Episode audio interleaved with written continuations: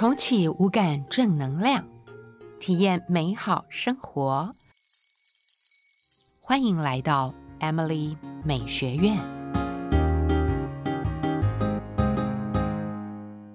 嗨，我是 Emily，一位跨界艺术家，在二零一五年创办了 Emily 美学院，传递生活美学的理念，推动节气饮食、心灵美学。以及形象管理，在节目里我会和您分享生活美学大小事，邀请您和我一起重启五感能量，体验美好生活。今天要跟大家分享的主题，跟一个家的女主人有密切的关系，在国际礼仪中值得玩味的。宴客以及做客的礼数，一个女人至少影响三个世代，包括我们的上一代、我们这一代以及下一代。把自己的家经营好，如果有下一代，把孩子教养好，父母长辈照顾好，所以女性。正能量的素质培养是一个国家优质竞争力的核心。放眼望去，古今中外，魅力无敌的优质女性，每一位都有着真善美爱的四个优质：为人真诚，心地善良，由内而外展现的美，以及心中有爱。而这四大特质呢，我认为是。透过饲养逐步落实的，这饲养呢，包括了第一个个人修养、个人的修为以及涵养，这是中华文化的中庸之道，不是委曲求全，也不全然的是女权至上，它是一个高深的平衡境界，也是我们每一个人终极应该学习的目标。接下来就是专业的学养。专业学养是让现代的女性经济独立、人格独立的一个工具。行有余力，则以助人。第三项，我认为很重要的是美育教养。透过生活中的美学熏陶以及家庭教育，自然而然的展现美好的风格特质。第四项。就是外在的保养，透过健康的方式维持自身美好的优势，释放优质，而不是盲目的过度追求外表外貌。Emily 美学院导师会客室，今天很荣幸。还是为各位邀请到了 Emily 美学院的国际礼仪导师 Teresa。Emily 你好，谢谢你邀请我。各位听众好。国际礼仪这一整个系列包括了第一个部分，就是我们上一集跟 Teresa 聊到了饮食美学与餐桌礼仪。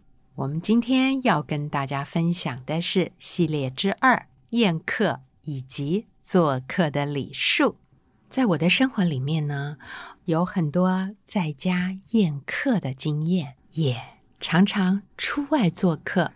Teresa，我想请教您，在当时您呃随着父婿外派的时候，是不是也过着几乎天天都有着宴会的日子呢？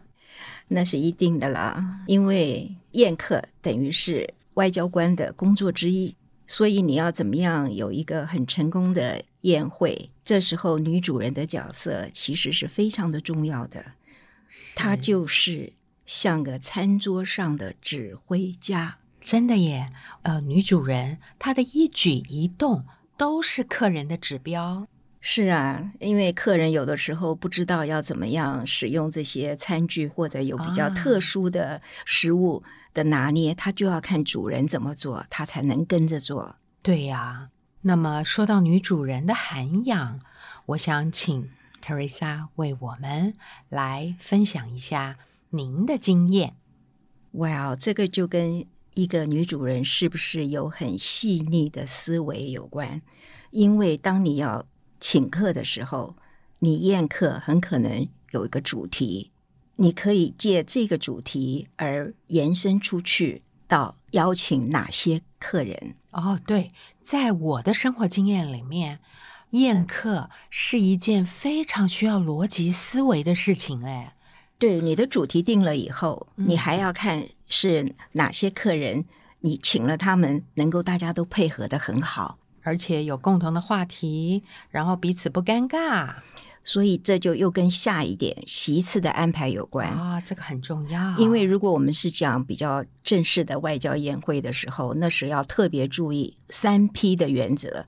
这个 P 是 position、political status and personal relations，这就是一个人的地位或者他的政治地位，或者是他跟主人之间的亲疏关系。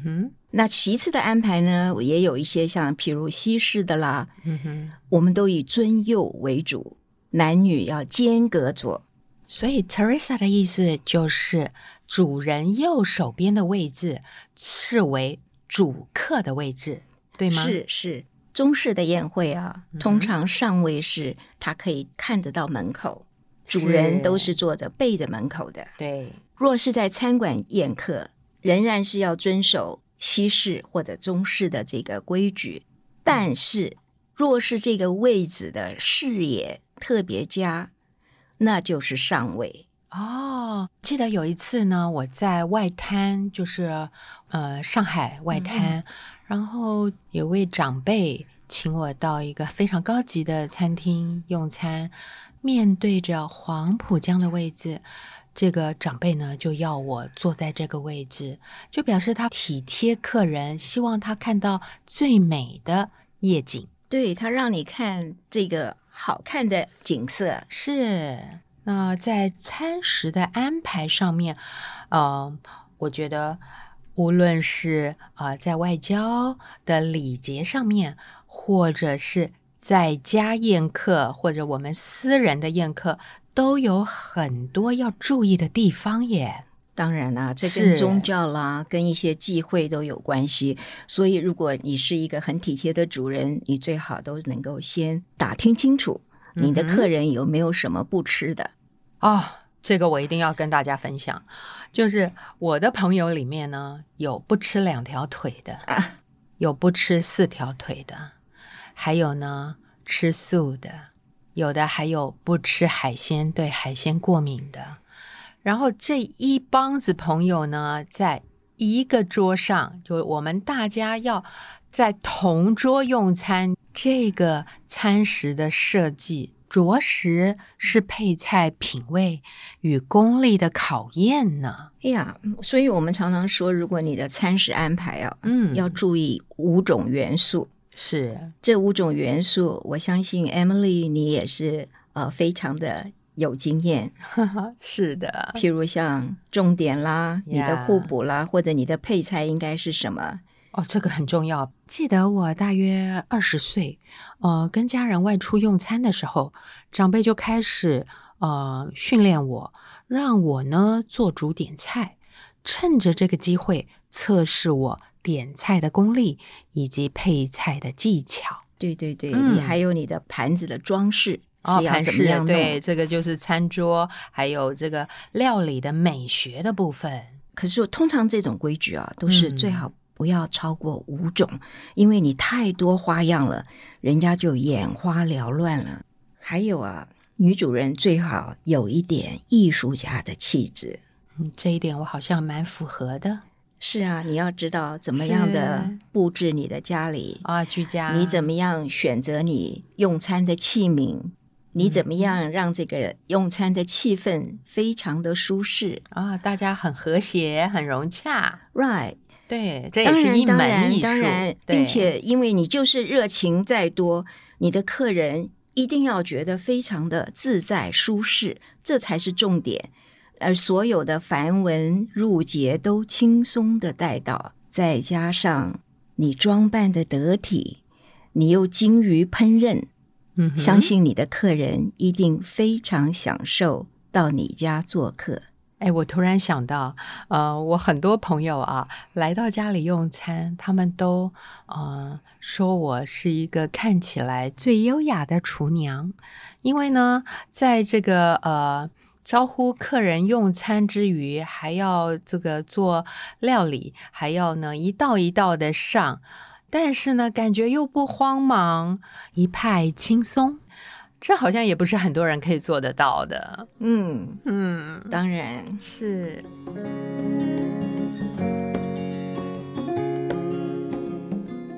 那我们现在来谈谈怎么样当一个受欢迎的贵客。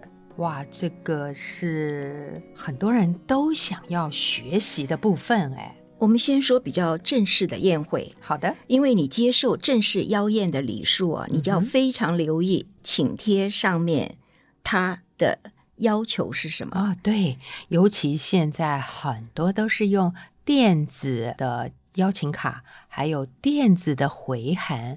有些人呢，一个闪失就没注意到这上面的敬请回复的要求。通常啊，这个、嗯呃 RSVP 通常是他可能这个宴会是非常的大型，所以他必须要你回复。啊、而且要做人数的控制管控，嗯因为我们大部分如果是小型的宴会，我们都会先询问，口头邀约，对，或者是您可以嗯出席了，对我们就记一个 remind card。嗯哼，所以第二点就是 to remind，to remind 就是提醒你出席。嗯哼，那另外一种呢，他们是说，你如果不能出席了，你才跟他们联络。这时候上面会写的是 regrets only，嗯，所以无法出席你才回答。所以在第一个 RSVP 还有 regrets only 这上面，它一定会有一个联络人的名字，那你就知道你是要跟这个地方联络。对的还有正式的宴会一定会有一点写的是 dress code，、啊，dress code，你的着装的要求。对，时尚活动或是私人聚会讲的就是服装密码。那么正式的场合就会告知，啊、是大礼服、晚宴的正装或者晨礼服之类的。你若是被人家邀请到家里的宴会，请你千万不要早到，你迟到个十到十五分钟是很合理的。对这一点呢，我很有经验。在家里宴客的时候，最怕的就是客人早到。那如果有些朋友他说：“哎，Emily 有需要我帮忙的地方吗？我可以提早到。”OK，那我就会说：“啊，好棒，好棒！那呃，你来帮忙，非常好，非常感谢你。”但是有些客人呢，就是呃，不是来帮忙，但是呢，却意外的早到，会让主人手忙脚乱，有点措手不及的是可能呃，厨房还乱成一团呐、t a b l e 还没有 setting 好啊，就会有很多叫做让主人尴尬的事情。那呃，接下来我们再讲第四个要注意的礼数。对于你备份合适的小礼，譬如说，如果你是要想送点花给女主人，嗯可是你最好要考量到送花的时机，因为在别人接待你的时候，因为这把鲜花还得要赶着去找个呃花瓶，花瓶对对，去而且还得装水，还得拆，人家可能都已经整个打布置点好了，布置好了。你突然送把花，让人家有一点不知是该摆出来呢，还是就摆在厨房。是另外还有一个树木，通常是不送双数，双数是丧礼的用的，OK，这是在西方的一个礼仪。对西方的礼节是那当然，花还有呃送什么花？譬如他们有时候会说黄色的花，黄色的玫瑰是 jealous，是以表哦、对对示嫉对妒。是我记得，对对对，有这个。还有呢，嗯呃，像我们东方人是非常喜欢秋天赏菊，可是这个菊一定是一盆一盆的，因为绝对不是一一把一把的，因为菊花其实是丧礼用的。对这个忌讳是很多人都不知道的耶。但是在我自己买花的这个习惯里面，我是从来不买一束一束、一把一把的菊花。但是我反而看到现在非常多知名的一些花店哦，反而都利用很多菊花呀来做这个盆花。我个人是觉得很不合适。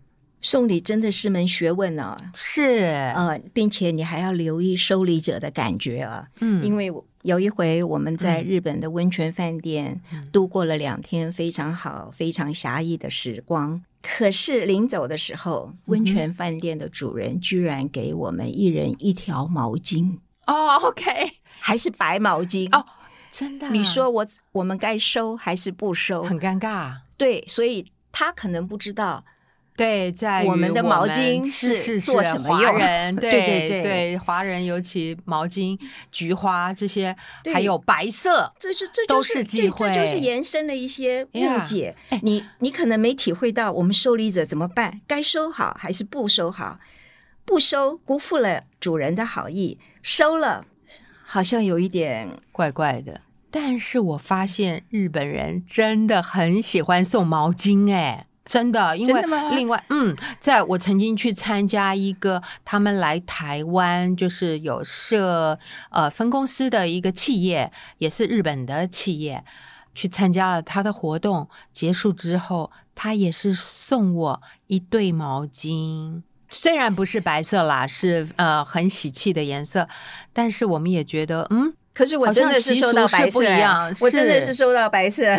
习俗真的不一样。you know，国与国之间呢，如果送礼得意啊，那是非常棒的加强友谊。哦可以举得出两个好例子，一个例子就是，嗯，每个人到纽约进了港口，先看到的是什么？自由女神像。对，这就是一八八六年是由法国民间主导送给美国的礼物，嗯这是常常最被称道的外交礼物。是，还有一个就是华府的樱花，啊哈，因为其实那时候那个日俄战争，美国出了很大的力协助终止这个战争，嗯所以日本就一直很想要报答美国的这份恩情。那一些民间人士呢，他们就介入了，后来一些官员也介入，对，最后的推手是美国的总统夫人。一九一二年，他们在华府的潮汐湖畔种下了两株樱花。其实日方一共送了三千零二十颗樱花，嗯哼，送到华府，对，后续还是有不断啦。可是期间你也知道，他们两国的关系有起有落。可是每一年春天的樱花季，大家都会想到，这是一份多么成功的外交礼物啊！哦，这太成功了！因为我在美东，无论是在华府、在纽约，就常常看到非常多的樱花。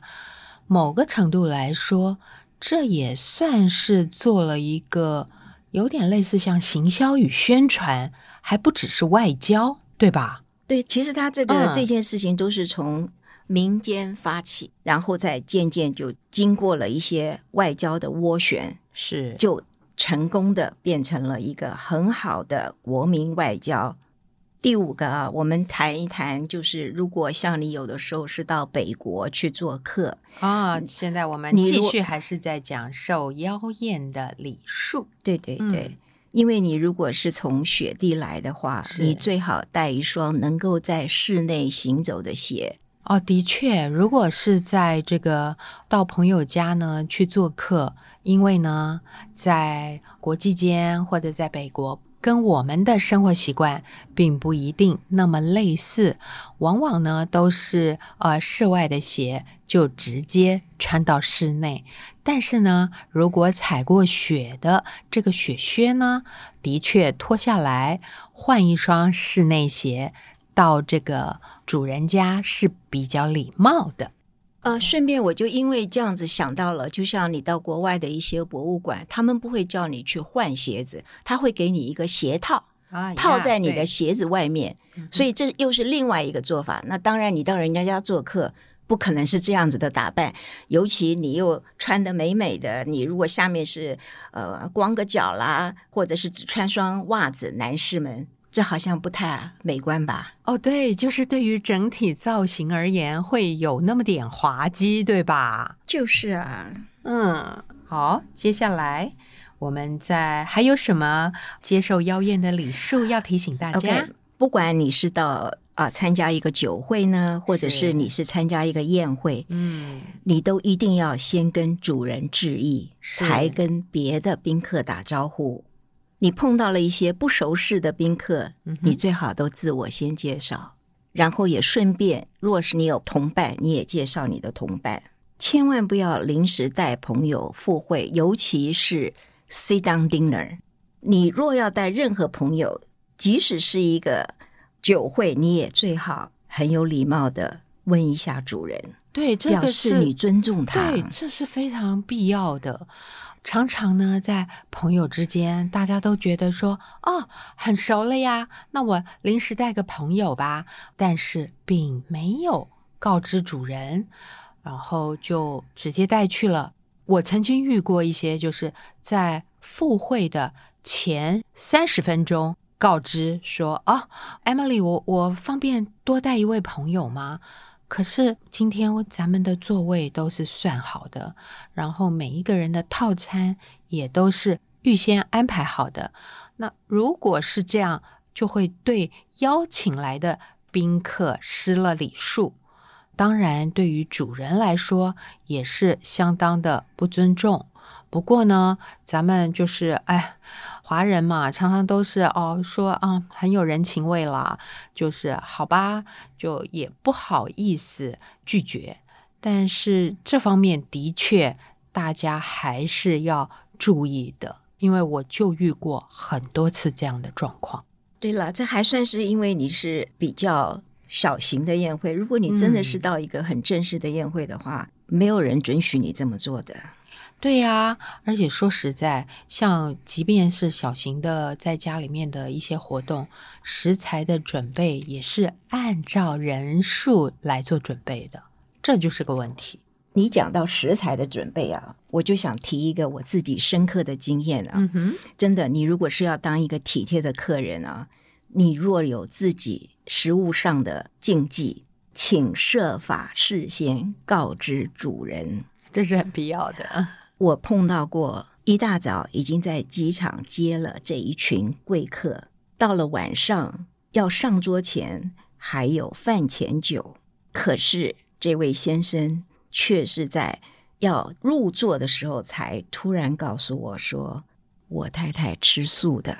”那怎么办？那结果这个临时我变什么下了一素？我下嗯了一身汗出来，可是嗯我也不能够露出任何的这个神色是是是，只好赶紧到厨房去，请厨房的人帮忙准备。我们上一道菜，也替他准备一道素菜。那但是还是圆满的解决了，还好这个厨房呢能够及时应变的过来。但是这样对于主人来说也算是一个机智大考验呢。对对对，考验、嗯考验，我可以说是考验，对，因为你还还要面带笑容，你不能够有任何的，尤其是外交，对对对，尤其是外交的 尤其是国内来的贵客。是。接着下来呢，我们就聊到在接受邀宴之后该怎么做致谢这个关键。所有的 thank you notes 啊，嗯不管你是用 email 或什么，都最好是在二十四小时之内就啊。把这件事做好，因为现在已经比较不会用邮寄的信函，所以你打一份 email，诚恳的谢谢主人的邀请，或者呢更讲究一点的。送一点小礼物在事后，是。送一盆花啦，嗯或者是送一点巧克力啦，这就是另外一种做法了。嗯哼，可是都是记得，千万在二十四小时之内把这个感谢的讯息传讯息递到这个主人传递给主人对对的，嗯哼，这个及时的感谢也是很重要的一个国际礼仪。今天呢，跟大家分享的是如何做一个成功的主人，附赠该如何当个受欢迎的贵客。希望大家都能够掌握住咱们这一集的重点。再给大家复习一下成功的主人要掌握的几个重点：第一，宴客的主题；第二个，客人的名单；第三，席次的安排；第四，餐食的安排。接下来就是加上您艺术家的气质，以及怎么让客人自在舒适。接着再来给大家复习一下如何当个受欢迎的贵客。第一个就是留意请帖，该回复的务必回复。第二个就是正式的宴会，咱们的 dress code 一定要注意。第三。被邀请到府，就是到家里的宴会，千万不要早到哦。第四个，备份小礼物送给主人。假设要送花，记得不要双数，还有颜色忌讳是白色、黄色或者是菊花。再来第五项，如果是在很冷的北国，从雪地来到主人的家，记得。带双室内鞋。第六项，无论任何的宴会，先跟主人致意，再和其他的宾客打招呼。第七项，如果与不熟识的宾客，请先自我介绍，再介绍其他的同伴。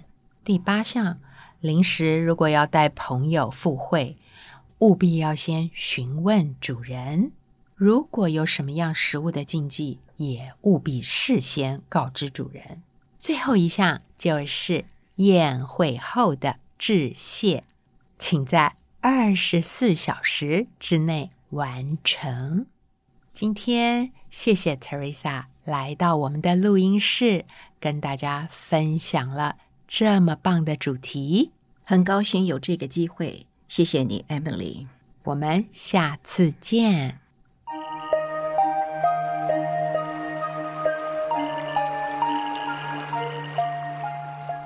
们现代人的生活常常夜里睡得太晚，早晨又起得太早。春天属木，木属肝。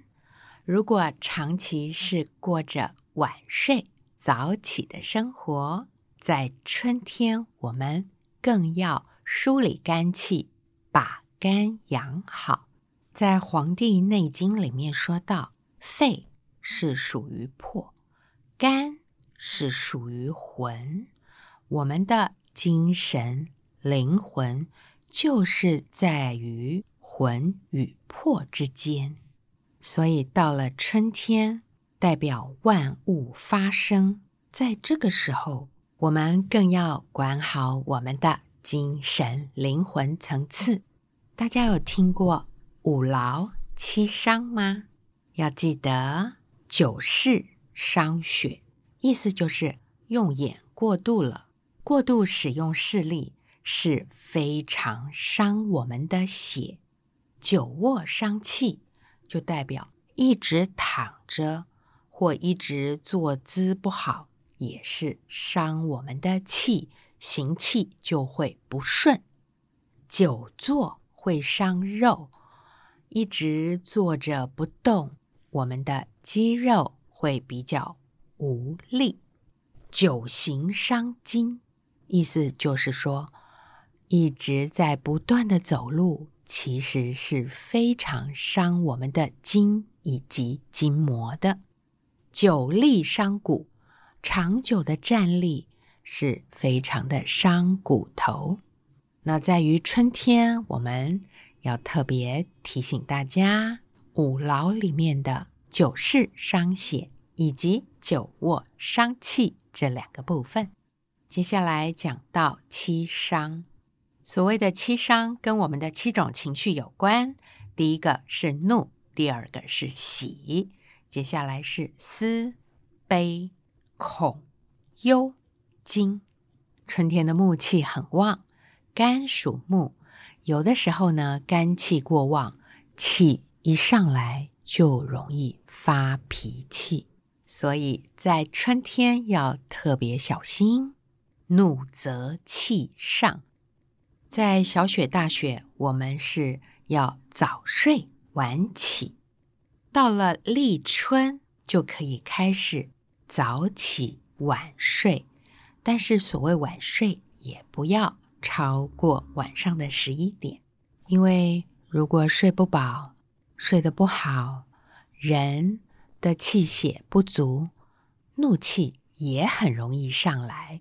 怒气上来也是非常伤肝的。那么要怎么护肝呢？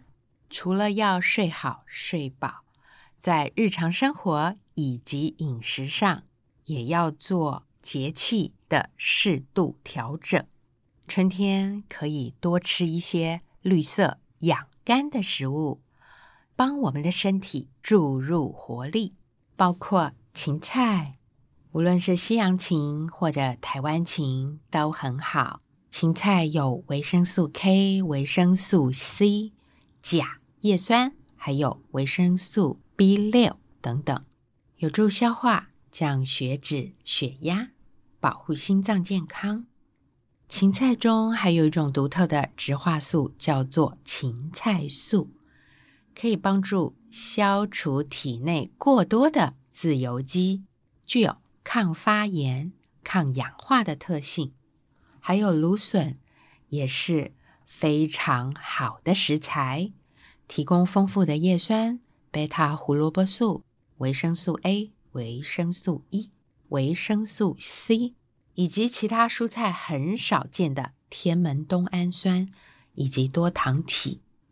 把各种绿色的蔬菜拿来混合在一起，打成精力汤。也是一个吸收绿色养肝食物能量的好方法。过年之后，家里是不是还有一些没有吃完的腊味、腊肠或者是肝肠？趁这个时候来教大家做一道简单、好吃、用电锅就可以做的料理——港式风味，象征福寿绵长的。辣味菜饭，食材的备料有：第一个港式风味的干肠与腊肠，如果有腊肉也是可以一起用上。干肠、腊肠以及辣味的数量，就看我们要做多少人份的呃辣味菜饭来做决定。通常一家四口。我会呃选择大概两根干肠，两根腊肠，再加上少许的腊肉。第二个就是台梗九号的米，或者是嗯，我喜欢用花莲或者是台东的池上米也是可以。第三就是青江菜一把。第四个很重要的就是米酒。接下来我们分享料理的步骤。第一个步骤就是洗，把米以及青江菜都洗净备用。第二个步骤就是蒸。假设两杯米就是配两杯水，干肠以及腊肠，呃，抹上一点米酒，放在这个电锅上面的锅架，同步的跟米饭去蒸。也可以直接放在米上头同步去蒸，这样可以让辣味的酱汁跟米结合在一起，风味也会更好。放在锅架上，就是让辣味的酱汁还有它的油脂滴入米中，也是一个不错的做法。第三个步骤就是准备青江菜，将青江菜切成大约零点五公分。这么宽的丝，然后茎与叶分开。接下来我们可以起油锅，锅热了之后，放入青江菜的茎来做拌炒，接着再放入青江菜的叶。这时候撒上一点海盐，一小匙米酒，快速拌炒。在这个炒青江菜的时间，大约不要超过三十秒。重点就是要保持青江菜的爽脆以及鲜绿。接下来就起锅盛盘备用。下一个步骤呢，就是拌。电锅里面的米饭应该也都煮好了。如果是用大同电锅，我们就跳起来之后再焖个十分钟。我们打开电锅的锅盖，把干肠以及辣味拿出来放凉备用。接着，快速的就把刚刚炒好的青江菜放入米饭中拌匀。所有的辣味、干肠、腊肠凉了之后，我们可以把它哦斜切切片。如果要呈现辣味菜饭华丽的样貌，我们可以把拌好的菜饭放在砂锅里面。然后把干肠、腊肠、腊味均匀的像太阳放射状铺在菜饭上头。我通常会黑色的干肠以及红色的腊肠交错摆放，让这个色彩更鲜明好看。摆放好之后，呃，我们再把这个砂锅再用小火慢慢的加热，让锅底有一层薄薄的锅巴。吃起来特别的香。刚刚我们提过，港式风味的干肠与腊肠象征着福寿绵长，而青江菜与白米饭又象征了清白传家。这道菜是典型的中式料理，也象征了吉庆祥瑞，在色彩美感的呈现上面也别具意义。